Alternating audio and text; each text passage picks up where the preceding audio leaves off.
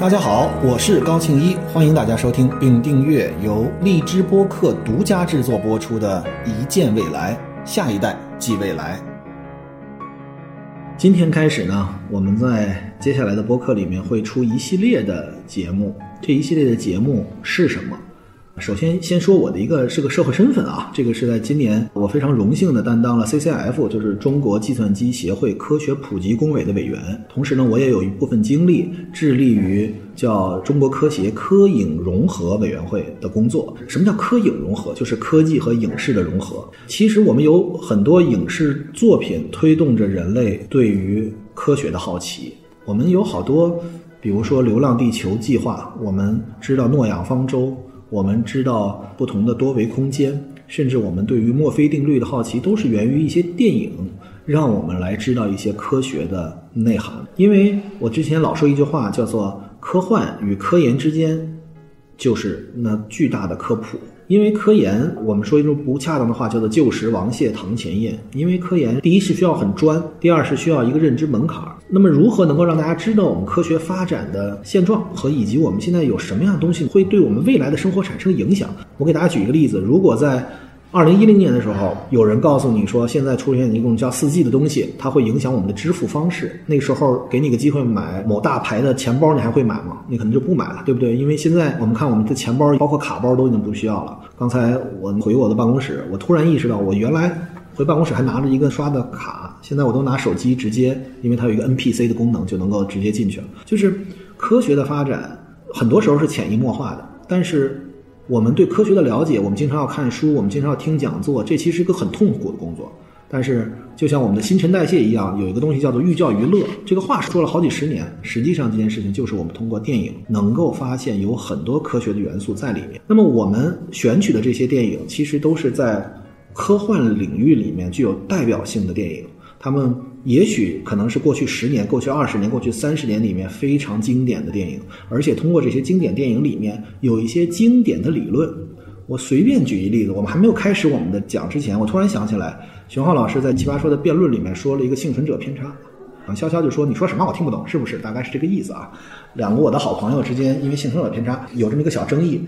再好像举一个例子，《奇葩说》第五季的时候，陈明老师和青云当时所谓的物理学大厦已经落成，但是上面有两朵乌云，产生了所谓的神仙打架，也会让大家去了解量子力学和相对论。起码大家对这好奇了，知道经典物理学大厦上空的两朵乌云是什么。起码大家知道了一个叫开尔文，因为综艺其实也是一个影视作品，我们会因为影视作品而产生极大的对于科学的好奇。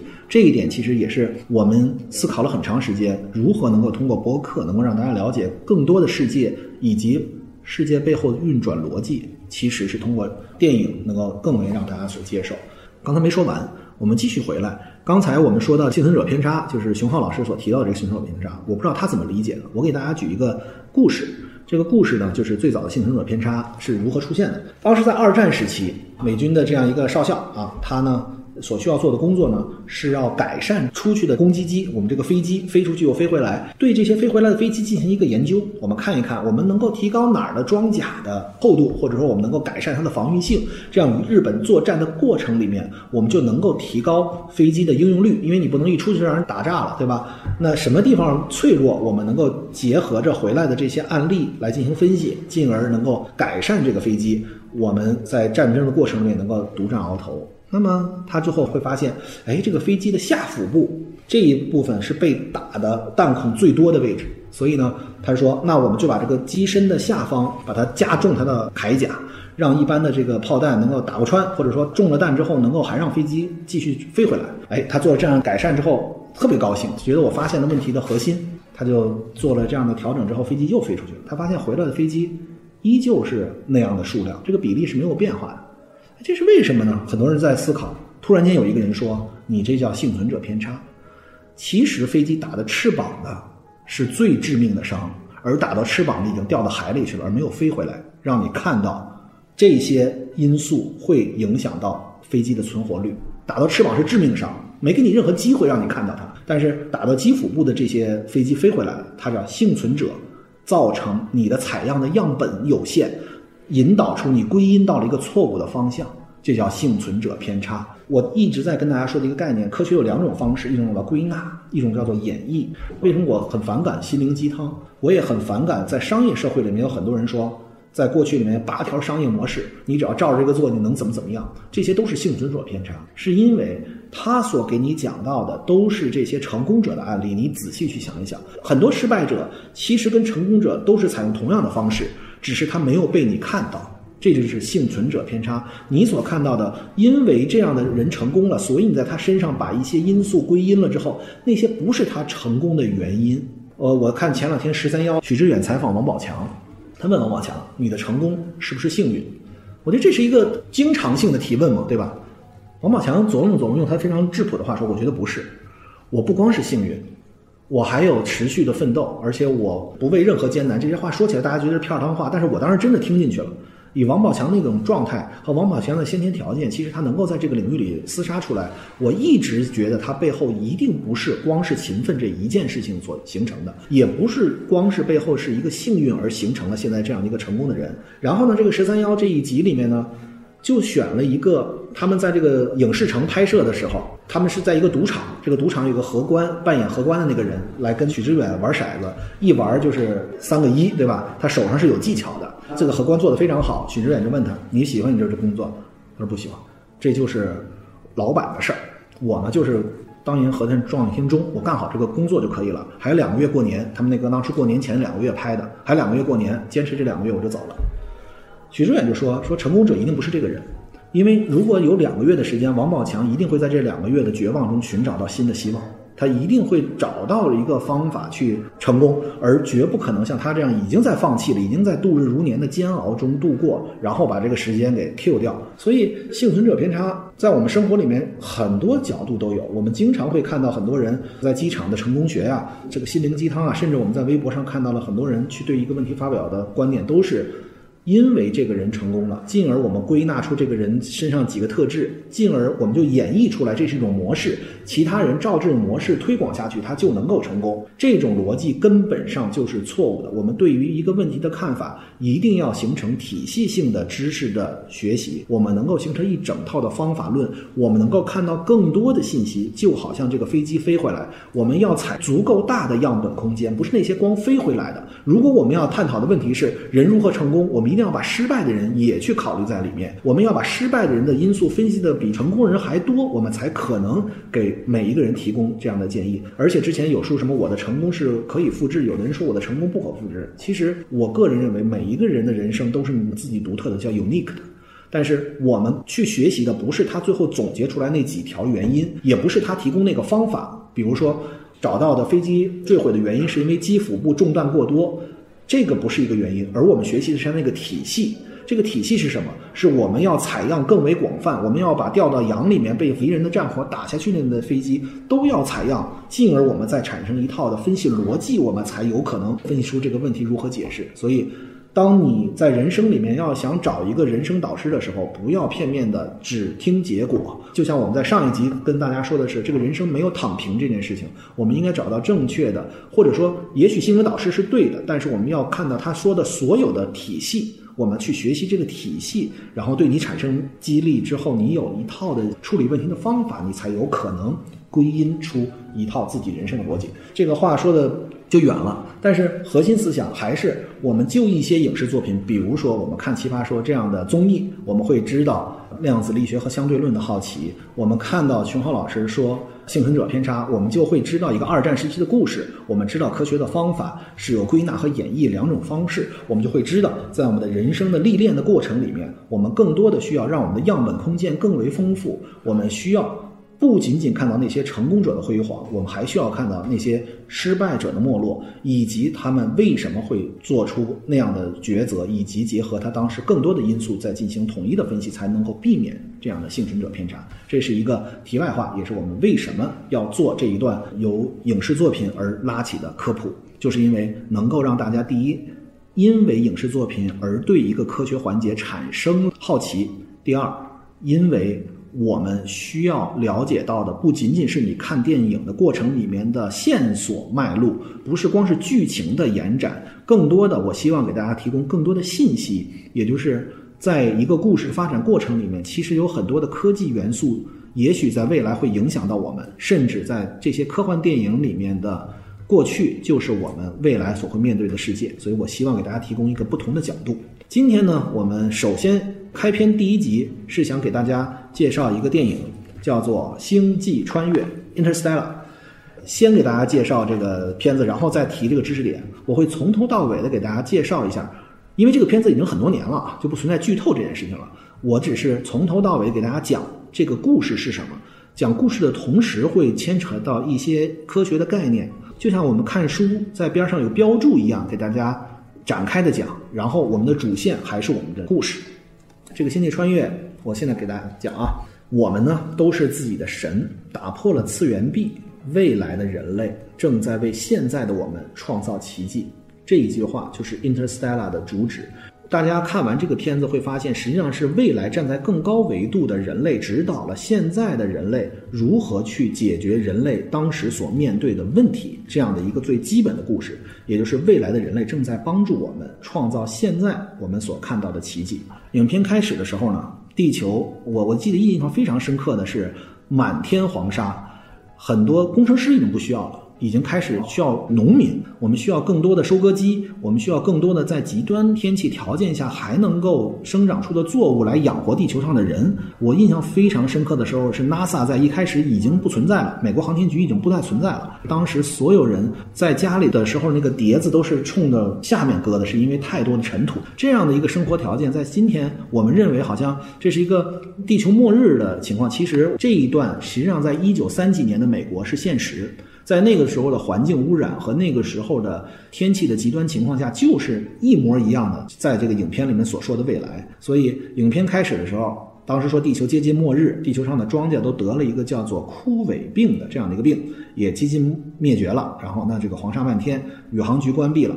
然后呢，这里面的主人公就出现了，叫做 Cooper。我们今天的会议室就叫库珀会议室。前两次录制的时候，另外一个会议室叫做墨菲会议室。因为我跟我的合伙人都是 Interstellar 的忠实迷弟，所以我们都很喜欢这个片子，所以我们的会议室定的都是以这里面的人物和这里面的事情定的，所以我来讲这个是多么的合适，对吧？我们接着说啊，这个 NASA 宇航员叫 Cooper，然后 Cooper 呢在乡下当农民。你说一个宇航员已经到了乡下当农民了，他和他的一个儿子和一个女儿生活在一起，他的女儿就叫做墨菲。一提墨菲，大家会想，只要大家学过，应该大家都记得那个 Murphy's Law，就是墨菲定律。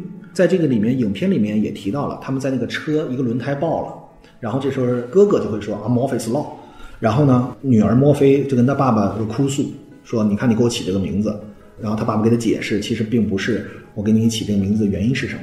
说到这儿，大家可能一头雾水，说，哎，这 Morphy's Law 是什么呢？Morphy's Law 实际上墨菲定律是一个。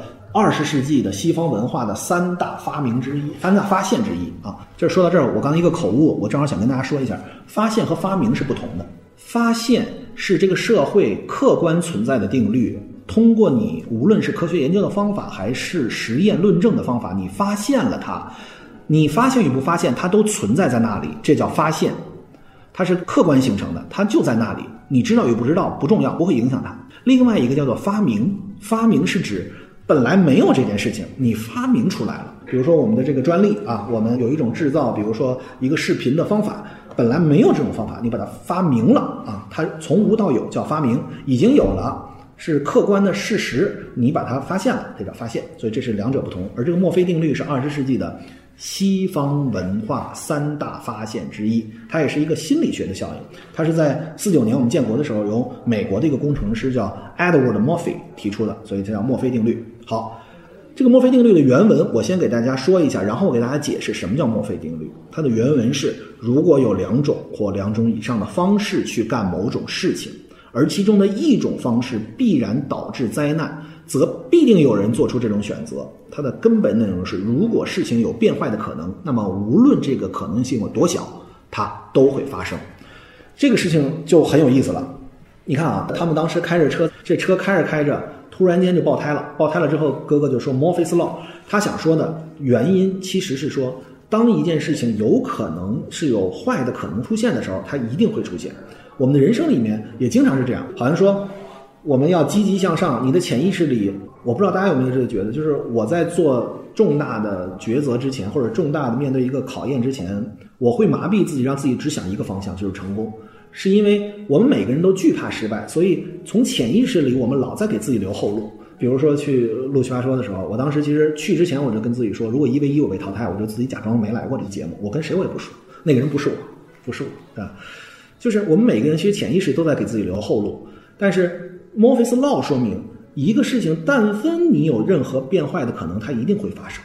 这件事情，我觉得对我的一个指导思想就是，我就。每一件事情，我都不要过多的去想，它会给我带来什么？它也许会成功，也许会失败。它成功了能给我带来多少的欢乐？它失败会给我带来多少痛苦？在你做出选择的时候，你不要去想这些事情，你就一门心思的扎下去。无论是成功还是失败，你最后接受它就好了。这件事情，我觉得只有大家每一次自己去尝试，才能够有这样的感觉。但是你听我说，好像像一个心灵鸡汤一样的片儿汤，但是实际上并不是这样。我们再回到刚才所说的，我们说这个墨菲斯老是西方这个文明的三大发现，另外一个一个是帕金森定律，一个是彼得原理。这两件事情我们在之后的节目里面会给大家来介绍。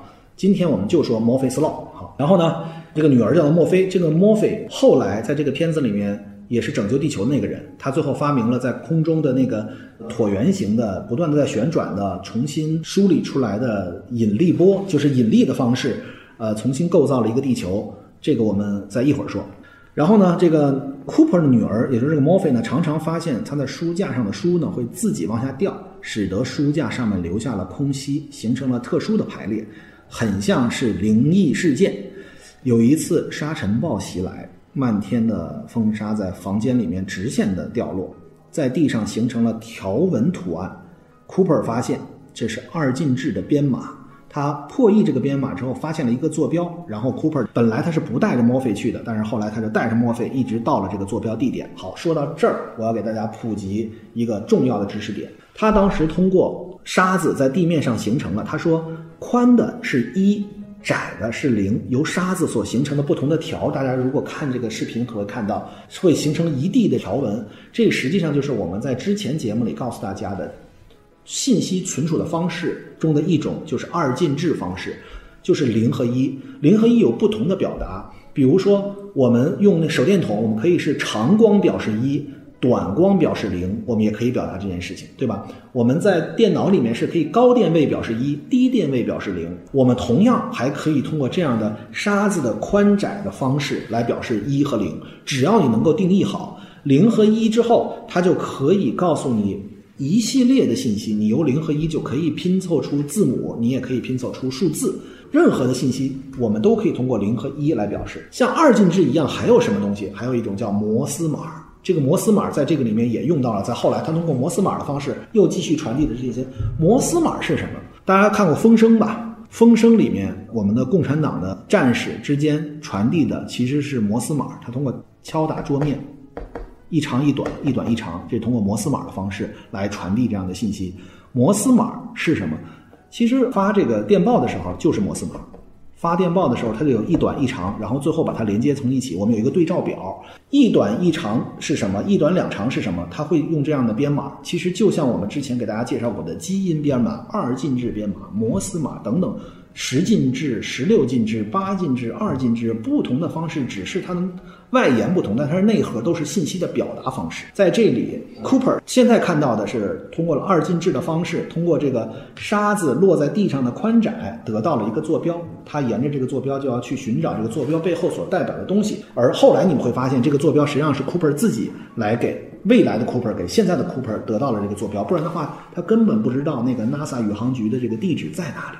这里面非常重要的因素就是要告诉大家，这个坐标实际上我们知道东经多少度，北纬多少度，实际上背后都是这个二进制来表示的。好，那这二进制其实有一个故事，这二进制从何而来的呢？这二进制最早有一个叫做黄手帕的一个故事。这黄手帕故事是什么呢？有一个人坐牢了，他一直被关在监狱里。那么第二天呢，他要释放了，但是呢，有一个他的妻子。他不确定妻子愿不愿意接受一个坐牢之后的人重返家庭，他就给妻子写了一封信。如果你认为我们还能够重新开始幸福的生活，你就在村口的那个树上系上一个黄手帕。如果你没有系这个黄手帕，我就认为你不想再见到我了，我就会去别的地方开始我的人生。然后呢，第二天他释放走到了村外，远远的看着那个树上系满了黄手帕，他老婆对他的爱不因为他坐牢而改变，这就是最早二进制零和一的方式，有黄手帕就是一，没有黄手帕就是零，这是一个传递信息的方法。这也是我们在之前的节目里给大家说，如果在两个山头，我们如果想去通过手电筒去传递信息的话，我们如果把 A 到 Z 都编码成一下、两下、三下、四下的光亮，结合 A 到 Z，我们也能够传输信息。实际上，我们有各种各样的方式，只要我们双方编码的人和解码的人采用同样的方式，这是什么意思？这其实就跟加密一样。如果我们在信息社会，我们说有加密，对吧？比如说我们会有一些密码，大家可以知道，当时那个德军他有一个大的密码机 Enigma，。另外一部电影叫做《模仿游戏》，我不知道大家看过没有？那是人工智能的鼻祖阿兰图灵，他后来已经到了英国的英镑五十英镑上面，除了女王就是他，就是新的一版里面是阿兰图灵。计算机界的最高奖叫图灵奖。一九五零年开始，阿兰图灵就做了这个图灵测试。图灵测试是什么呢？就是我们要想知道一个机器是否具有智能化，我们面对一个机器会提出一系列的问题，我们通过这个问题的回答来知道这个机器背后到底是一个人还是一段程序给你的回答。其实你看，这是一九五零年做的实验，到今天我们依旧会是这样。我们老说互联网上，你都不知道背后是只狗坐在机器边上，还是一个人，还是一段编码，还是机器人。我记得在我的粉丝群里面，因为我在粉丝群发红包，所以就造成很多机器人进去了。这是后来为什么我的粉丝群的网管严格审查每一个进来的人，看他是不是机器人。这就是你不知道网络背后到底是什么，这件事情是一个非常可怕的一个事情。一九五零年，阿兰图灵当时做出这个实验来，他对这个机器提这个问题，比如说。你是谁？我是谁？他提了一系列这样问题。通过这十个问题之后，他判断机器背后到底是一段程序还是一个人。这是最早的人工智能测试一种方法。这在后来也是一九九七年的国际象棋世界大师卡斯帕罗夫被深蓝，当时 IBM 的深蓝所战胜。一系列的这个机器后来都具有极强的智能化的时候，万变不离其宗，都会去进行这个图灵测试，来看一个机器到底它是人还是机器。这是一个大家细思极恐的一个事儿。就是在未来，就像我们的《机魂》这个电影里面。你不知道这个人到底是不是他，你不知道他背后到底是一个机器还是一个真实的他，就像黑盒测试一样，你需要对他提供一些问题，他的回馈里面你找到蛛丝马迹来看出他是人还是段机器，这就是一九五零年的图灵测试。这个图灵是非常有名的，他在二战时期的最大贡献就是他破译了德军的伊尼格玛的这个密码机，使得二战时间缩短了很长，是因为。德军其实当时有了这个密码机，他对他的信息加密了。比如说，同样是零和一，哎，这个我再多说一个，大家知道我们的身份证，比如说你是幺幺零幺零几什么，然后你的生日，比如说一九六五零三幺七后面幺幺四八，我这瞎说的，这不是一个真正的。但是你会发现最后一位那个八是个校验位，你仔细看，因为你前面每个幺幺零说明北京，幺零几说明你哪个区，后边是你的生日，然后几几几。三位，那个是那当天你是第几个来注册这个户口的？最后一位是个校验位，这是什么？我随便给你举一个幺幺零幺零八一九六五零三幺七幺幺四九，这个如果警察把这个输进去之后，他会发现我是伪造的。我刚才就就按照你的编码方式我编的呀。北京市某某区，一九六五年三月十五号出生的，然后他是第几几个？你无从校验。他是用一个方法把这些数，这个我不能说，他这个程序是什么？把前面所有位输入进去，他会计算出一个结果，就是最后那个数。你除非小概率事件十分之一的可能，对吧？它还有多一个 x，你有十分之一的可能会蒙对了，但是绝大多数概率，你只要伪造的一个身份证号就是假的。这就是编这个密码的人和解密码的人用同样一套体系，他就能够读懂信息。不编码裸露的信息是什么？就是零和一，我直接告诉你。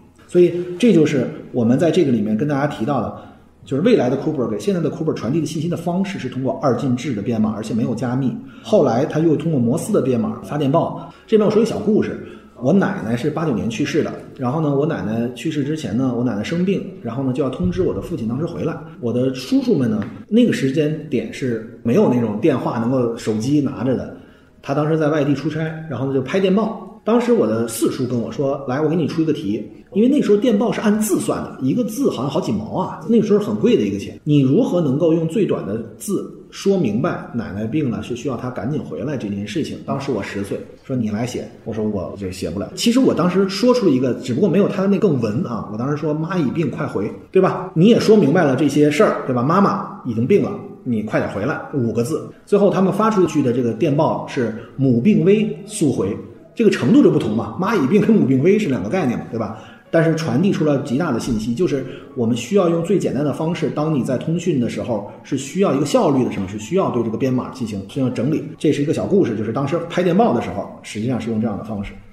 我们继续这个故事。刚才讲到这儿，实际上是刚刚开始这个故事。刚开始的时候，这个里面非常重要的是我们信息的表达，也就是我们刚才所提到了这个里面的坐标，也就是那个 NASA 还一直存在的那个部门里面的坐标是从何而来的？它是通过了二进制的方式来传递了这个信息。那么，同样传递信息还有各种各样的方式，比如说摩斯码，比如说其他的各种方式。都是一个编码的方式。同时，这里面我们给大家介绍了图灵，也介绍了图灵测试，是人工智能最早的一个测试机器是否具有智能化的方式。而且，这个里面为什么介绍图灵，是因为要给大家介绍密码。在二战时期，英军攻克了德军的这个编码器尼格玛，这是一个非常大的左右了二战的战局的这样的一个冷知识点啊。这个是阿兰图灵的一个重大的贡献，而且阿兰图灵是非常牛的一个人。